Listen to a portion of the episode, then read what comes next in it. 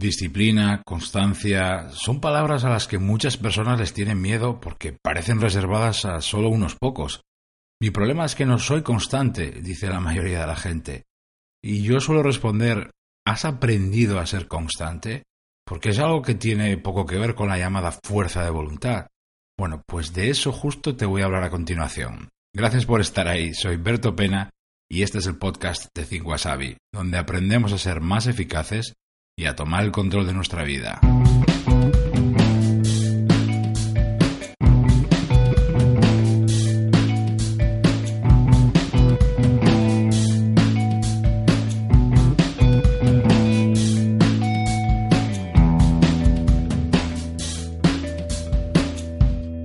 ¿Cuántas veces has empezado un proyecto, una colaboración o intentar un cambio o un nuevo hábito personal? Seguro que unas cuantas. ¿Y en cuántas ocasiones lo has apostado todo a tu fuerza de voluntad y a tu disciplina para conseguirlo? Pues yo muchas veces, y casi siempre fallé. Hasta que me di cuenta que la disciplina y la constancia, así, tal cual las entendemos, no existen. Es un invento que nos ha vendido no sé quién para que empecemos las cosas agarrándonos a un clavo ardiendo, para que hagamos las cosas mordiendo los dientes y para repetirlas sufriendo por lo que cuestan. Esa disciplina dura muy poco, es poco práctica y además es una enorme fuente de frustraciones y decepciones. Si estás pensando en empezar o intentar algo y buscas constancia y disciplina, yo me centraría en cuidar y potenciar estas cuatro claves de las que te voy a hablar a continuación. La clave número uno. Define muy bien tus motivos. Tienes que ser ultra claro y ultra clara a la hora de responder a estas preguntas por qué lo hago y qué busco con ese cambio, ese nuevo hábito o este proyecto que voy a lanzar. ¿Lo quiero de verdad? Y eso de de verdad lo subrayo veinte veces. Tener motivos para empezar no garantiza constancia futura, pero sin ellos no durarás ni una semana. No le des vueltas a tus motivos en la cabeza, sácalos de ahí, anótalos en una hoja y trabájalos con seriedad. Dedícales tiempo, cariño, defínelos, por ejemplo, Fínelos bien, por ejemplo, con una frase eh, que sea descriptiva, que sea real y amplíalo si es necesario con un pequeño párrafo, si lo ves conveniente. Sin estas coordenadas de partida, sin tener muy claros y bien definidos tus motivos, no merece la pena casi ni empezar. La clave número dos. Estudia bien el camino que tienes por delante. Hay dos tipos de personas que fallan aquí. Los que se lanzan a recorrer el camino, es decir, el proyecto o empezar ese cambio, sin haber mirado nada, así en plan kamikaze, y los que lo analizan pero de forma superficial. No subestimes el camino que tienes por delante porque será mucho más complicado de lo que al empezar te dice tu, tu, cabeza. Y el motivo de que sea más complicado de lo que crees al principio no es su dureza, sino este otro. Ese nuevo proyecto, ese cambio o hábito que vas a tener que desarrollar o incorporar, va a tener también que hacerse un hueco entre todo lo que tú ya tienes que hacer hoy, que seguramente es mucho, y además todas las cosas que no sabes que van a llegar mañana. Todo eso va a competir por tu tiempo, tu energía y tu atención.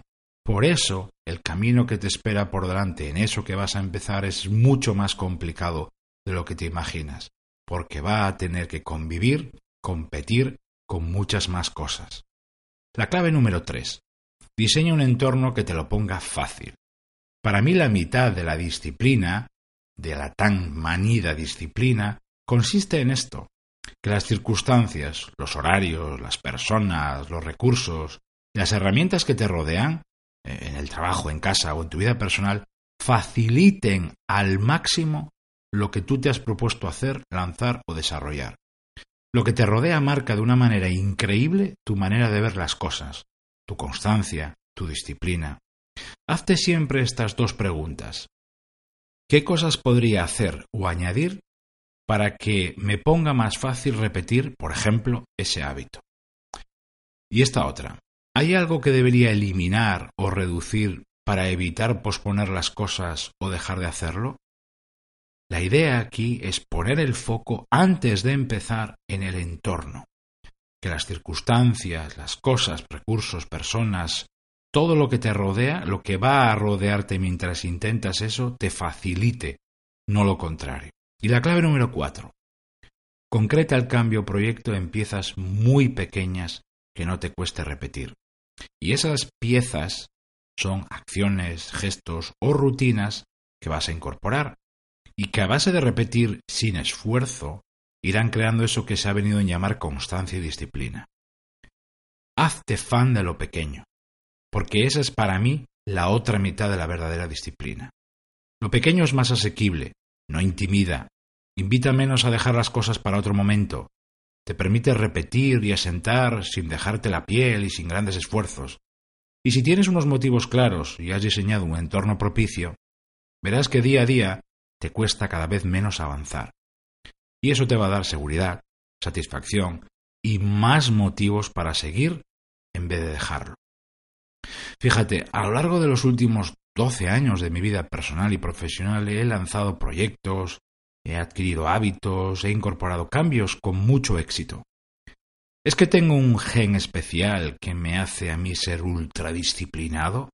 Pues no, para nada. Simplemente es que he entendido que la constancia tiene menos que ver con la fuerza de voluntad y más con cómo hago las cosas, con estas cuatro claves que acabo de compartir contigo. Gracias por estar ahí, se despide de ti como siempre Berto Pena, y mientras llega el próximo episodio, me podrás encontrar en mi blog 5asabi.com y en mi canal de YouTube. Ahí también te cuento las claves para pilotar tu vida de forma diferente.